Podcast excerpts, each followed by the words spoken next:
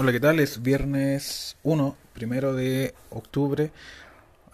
Son las 1.37 de la tarde. Eh, sol. Voy a dar una vuelta un rato después de almuerzo, así que eh, hace un tiempo, un par de semanas atrás, casi un mes yo diría, tuve una conversación con mi hermano. Me preguntaba cómo a partir de tres o cuatro ingredientes, dependiendo de la ley de pureza, creo que era de tres eh, pero los ingredientes básicos de la cerveza que serían cuatro, eh, ¿cómo existe tanta variedad si son solo cuatro ingredientes?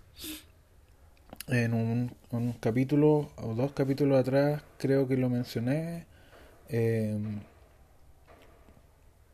no di mucho detalle, espero hacerlo ahora con un poco más de detalle y además eh, tocar temas que ni siquiera los había eh, pensado antes, pero escuchando un podcast de Brulosophy eh, consideré que era buena idea eh, dar un poco más de detalles sobre cómo existe tanta variedad de cervezas, tantos sabores distintos cuando em, la materia prima son apenas cuatro ingredientes. Empezando por el diseño de una cerveza, eh, hay básicamente, si lo eh, si generalizamos, hay dos formas de hacerlo, que sería a partir de cero, puede ser porque tú tienes, porque alguien ya tiene experiencia y más o menos tiene en mente eh, el, el, resultado final al momento de, de, diseñar su cerveza, o usando ayudas, por ejemplo, software que están dedicados a esto, ya sea online o, o o aplicaciones de Android o de, bueno, no sé si de iPhone hay, yo creo que sí. O hay unas de escritorio, por ejemplo, Brew Target es una que es gratis, es open source. Mm, actualmente no, no tiene mucho desarrollo activo porque la última versión ya lleva varios meses, eh, pero funciona bien. También está... Hay otras aplicaciones comerciales que vienen, por ejemplo, con esta, estas máquinas que te hacen casi automático la cerveza, también tienen sus propias aplicaciones. O también hay herramientas online donde tú puedes calcular, por ejemplo, el IBU o, el, el, SRM, que sería más o menos el tono, el color. Eh, o también puedes, por ejemplo, eh, con ingredientes que tú tienes, eh, de los que te sobraron de, alguna receta anterior, puedes hacer una nueva cerveza y bueno, al final eh, estimar a qué estilo se, se parece o cuál te, te, tinca que podría ser. De hecho, en Brulosophy, uno de los comentaristas, creo que, creo que era Marshall, dijo que una vez hizo una cerveza con, con leftovers o lo que le sobraba de ingredientes de aquí y por allá y le quedó una especie de, de IPA, aunque no sabría decir si era americana o británica, porque hay ciertas diferencias, pero dijo que hasta la fecha él ha intentado replicar esa receta y nunca le quedó tan buena como esa primera vez. Eh, lo mismo que si tú tienes recetas anteriores y han resultado bien, o no tan bien como tú quisieras, y tú vas, eh, por ejemplo, modificando algunos de los ingredientes, proporciones y demás para crear nuevos, nuevos, eh, nuevas variaciones de tu cerveza o también puedes eh, la otra que se usa bastante es clonar alguna cerveza comercial. Eh, hay gente que lo hace y sube la receta a internet. Entonces la gente puede, una persona que está recién comenzando, puede partir a, través de alguna de estas recetas que están en internet o son de algún libro. Eh, de hecho, hay cervecerías como acá en Chile la SOT, eh, Tubinger, no estoy seguro Tubinger. Yo sé que la SOT, y había otra más aquí en Chile que publicaba las recetas. Eh, también está Brew, Brewdog, eh, esa es británica si no me equivoco, esa también eh, publica su receta, hay unos libros que tú puedes encontrar en su página web, gratis, son PDFs con las recetas. Y bueno, hay varias formas de publicar la receta, así que también hay, hay que tener cuidado ahí de que cuando, por ejemplo, conversiones de imperial a métrico o cuando, cuando lo hacen en, en porcentaje en, lugar de gramos o, onzas.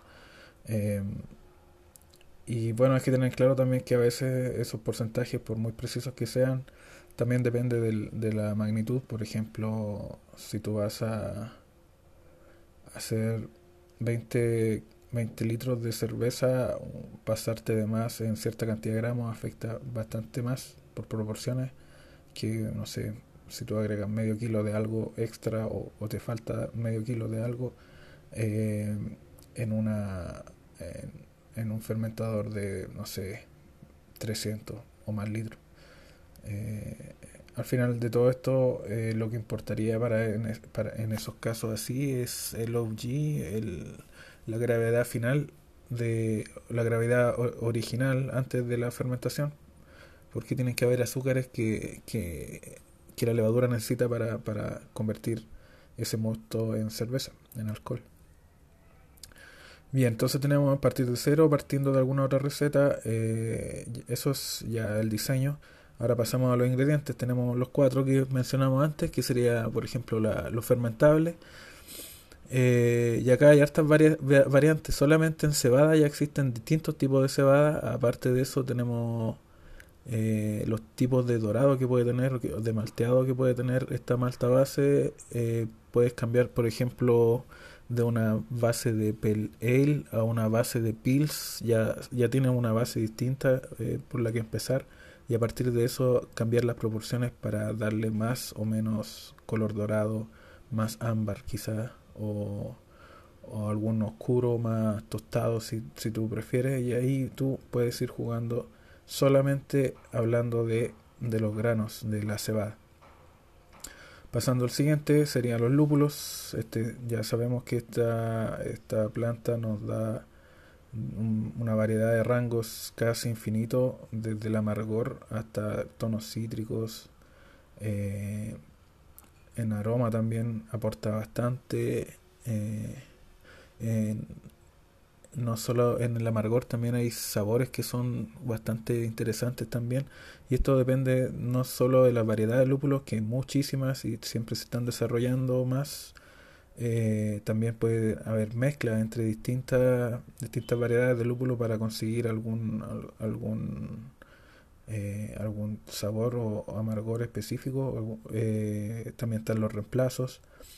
Tú puedes encontrar distintos lúpulos que funcionan similar a otros en caso de que, por ejemplo, en tu proveedor no haya el lúpulo específico que tú querías o Incluso el mismo tipo de lúpulo cambia año a año, así que hay cosas eh, que, según explicaban en Yakima, que tienen que ver con temas de clima también, por ejemplo, o, o, de la tierra, un, así como, por ejemplo, en el mismo, en el vino, acá en Chile se, se puede ver que un mismo eh, Sauvignon Blanc eh, del norte en clima más desértico es muy distinto a uno de la zona central, por ejemplo. Y esto también pasa en, en las maltas, pasa también con los lúpulos. el timing durante la cocción, ya sabemos que hay un rango, por ejemplo, eh, si lo agregas mucho antes, al momento de que empiece a hervir, eh, eh, al final tú extraes mayor cantidad de amargor de lúpulo y si lo haces más al final, tú lo que al final extraes es son sabores más frutales y aromas también más más que más que amargor. Eh, y eso solamente en el timing durante la cocción también. Tienes eh, si agregas o no dry, durante el dry hopping y en qué momento del dry hopping tú añades los, los lúpulos y bueno cantidad de tiempo también por cuánto tiempo eh, ya tenemos después los tipos de procesamiento lúpulo, porque ya hablamos de que hay distintas variedades, pero también hay distintos eh, tipos de procesamiento. Eh, también lo conversamos en un capítulo, un par de capítulos antes, sobre los lúpulos frescos, el fresh hop, como le dicen, el pellet, que es la hoja ya seca, deshidratada y comprimida, el cryo, que es similar al pellet, pero en frío y el extracto que es una especie de jarabe eh, como una resina eh, que se debe hacer que debe entrar en calor para poder añadirlo al, a la cocción no, no hacía el dry hopping ah, por lo que entendí de los cursos de Yakima eh, el extracto no sirve para el dry hopping lo que ellos recomendaban en este caso para dry hopping era el crío o cryo no, no, me acuerdo cómo se pronunciaba ya tenemos ahí los dos primeros ingredientes. Ya faltaría eh, las levaduras. Y acá tenemos también infinita cantidad de variables, de, de, variedades. No solo variedades, sino que marcas con variedades similares entre ellas. Y acá entramos a una cosa eh, que podría salirse de, de, los cuatro ingredientes, que es añadir nutrientes para la levadura o enzimas que, que ayudan a, a, simplificar los azúcares que están dentro del fermentador. Pero mm, eso ya es un tema que no me he metido mucho. Mm, yo sé que hay nutrientes que hacen que la levadura se reproduzca mejor. Eh, hay un tema con la temperatura también que afecta a la levadura. Eh, cuando la temperatura es más alta, la levadura trabaja más rápido, pero produce off flavors, que serían sabores no deseados. Eh, pero ya vamos a ver el tema de la temperatura en el proceso. Y nos queda el último ingrediente, que sería el agua. Uno diría que el agua es solamente H2O, pero no es así. El agua tiene muchos más eh, minerales y otros componentes más que, que pueden afectar al, al, al resultado final de la cerveza de hecho, hay gente que va más allá todavía de elegir el agua, eh, no solamente filtrarla en caso de, vivir en ciudad o, por ejemplo, usar agua mineral eh, o de manantial, por ejemplo, si tiene la, el, bueno, depende de la ubicación geográfica, obviamente, hay distintos tipos de agua. Eh, es muy distinta el agua del norte de Chile que la del sur, por ejemplo, y hay gente que va más allá aún eh, manipulando, por ejemplo, la química del agua, el perfil químico del agua, añadiendo, eh, eh, cambiando el pH, por ejemplo, o añadiendo algún, algún componente que ellos quieran. Sobre todo se ve bastante con el, tema de las New England IPA. pero es como el agua es más o menos el 95% de la cerveza, dependiendo de la cantidad de alcohol que tenga, eh, es un ingrediente importantísimo y, debo reconocer que no le doy la importancia que se merecía, pero no tengo tanto, eh, no tengo equipos de laboratorio, por ejemplo, para hacer esto análisis de perfil de agua, así que más que nada lo que hago es filtrar y usar. Y acá eh, ya mencioné un poco que había eh, algunos ingredientes que se podrían salir de los cuatro ingredientes típicos. Cuando mencioné los nutrientes, las enzimas, y acá me refiero a otros más adicionales que podrían ser el trigo, la avena, el centeno, el arroz o el maíz para los fermentables. Hay gente que les gusta usar eso. Eh, bueno, las cervezas comerciales les gusta usar lo que sea más barato, dependiendo si es arroz o maíz y, y las cervezas que yo he probado de esos no me gustan mucho. No, no, en realidad que no. Las de trigo, eh, hay gente que las detesta, hay gente que las ama. Eh, son muy tradicionales de Alemania, por ejemplo, y hay, acá en Chile hay, hay algunos cerveceros alemanes que hacen cervezas de trigo. Eh, pero es un tema de gustos personales. La avena también se usa bastante, sobre todo para añadir turbiedad a la gente que quiera hacer estas cervezas que son eh, nubladas, por decir así, que son un poco más turbias. Y el centeno se usa harto para las rie. La, eh, es un, un, tipo de IPA que usan con, con centeno. Eh, las cervezas belgas también hay, hay, usan bastante fruta también. Y bueno, en general yo no soy fan de estas cervezas con fruta, hay, hay otras con miel, también la típica con más miel, hay otras más de otras cervecerías que también han hecho lo mismo y hay algunos también que agregan café o, o cacao incluso. Eh, también he sabido de... Una vez probé una que tenía coco, no sé si era un endulzante o saborizante de coco o tenía algún tenía eh, alguna ingrediente natural. Ya, ya teniendo esto, el tema de los ingredientes, eh, nos salimos un poco de los cuatro, solamente por mencionar otros que podrían agregarse, que se podrían añadir. Em, pero ya, ya, ya tenemos, eh, ya vemos que solamente en, en, lo que es ingredientes hay mucho, mucho donde, eh, donde variar, donde crear nuevos, nuevos productos finales, nuevos sabores, olores de cerveza. Y ya pasamos ahora al proceso. Por ejemplo, yo uso el método Brew o VAP, eh, que es el más simple, es el más apto para cerveceros caseros, yo diría. Y luego hay otros que son más sofisticados. Eh, de hecho, eh, recién mencioné el tema de, los de estos equipos que son casi automáticos. Hay otros más que son que venden, por ejemplo, si bueno, el método viable que uso yo, eh, aunque es bueno para, para un cervecero casero, no es tan bueno cuando ya la cantidad de litros que se hacen mensual o por, por vez, por batch, va aumentando y ahí ya requieres un equipo más especializado. Eso también puede afectar al sabor final. Eh, también tenemos los tiempos de maceración. Digamos que a partir de los 50 minutos no hay mucho que convertir, eh, no hay muchos azúcares que convertir, así que hay gente que lo hace versión rápida, eh, 50 minutos, pero yo sigo prefiriendo de 90, creo que hasta ahora me ha funcionado bien. Luego tenemos el hervor, la cantidad de tiempo que se hierve, el mínimo que se mencionaba en, los experimentos de Brulo Sofía era de 25. Con eso ya tienes una cerveza buena, bien hecha. Pero eh, si tú necesitas agregar los lúpulos a los 60 minutos, no vas a poder hacer un hervor menor a eso. Luego tenemos enfriado del mosto. Hay muchos tipos de enfriado eh, activo, eh, que sería por ejemplo un serpentín. Eh, hay otros más que por placa. o el método pasivo que es dejar ahí en la olla que se enfríe sola o poniéndola en una tina con agua con hielo eso, eso yo lo he visto bastante en, procesos más caseros. Eh, también tenemos la clarificación, eh, que ahí se podríamos decir que es trampa porque añades un quinto ingrediente más que una especie de gelatina que aglutina eh, los sólidos en, el fondo de la olla.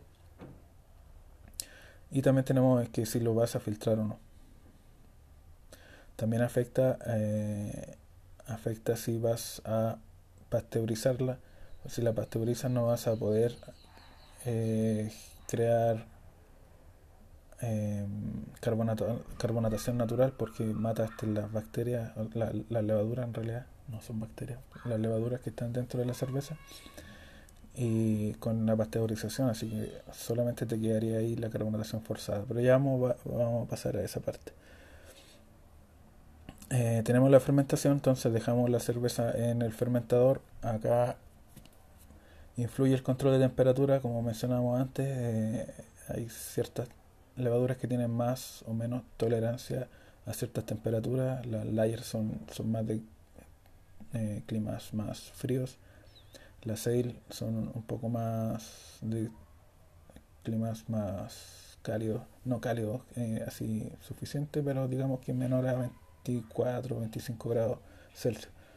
Y ya tenemos un lúpulo que, o sea, una levadura que ha sido ha tenido bastante repercusión en el mundillo cervecero, que es la Kivik, o algo así, no sé cómo se pronuncia, que es esta levadura noruega que, que puede llegar hasta los 28 grados sin ningún problema.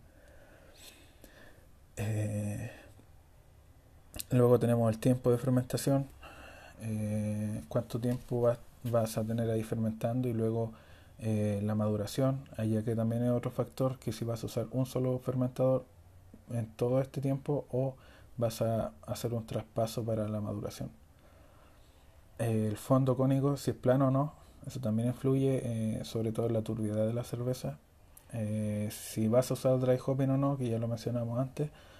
Y el cold crashing, que es eh, finalizar la fermentación o la carbonatación con un cambio brusco de temperatura hacia abajo, hacia, hacia el frío.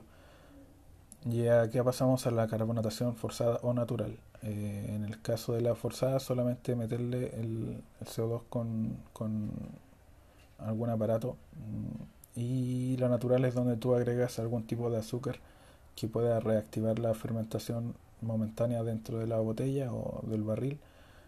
Y acá tú tienes que hacer cálculos de volumen de CO2. Para calcular eso hay varias aplicaciones, pero básicamente las variables son cantidad de cerveza en el fermentador, la temperatura del fermentador y la cantidad de volúmenes que tú quieres dependiendo del estilo de cerveza, aunque hay gente que ocupa para todos los estilos la misma cantidad de volúmenes.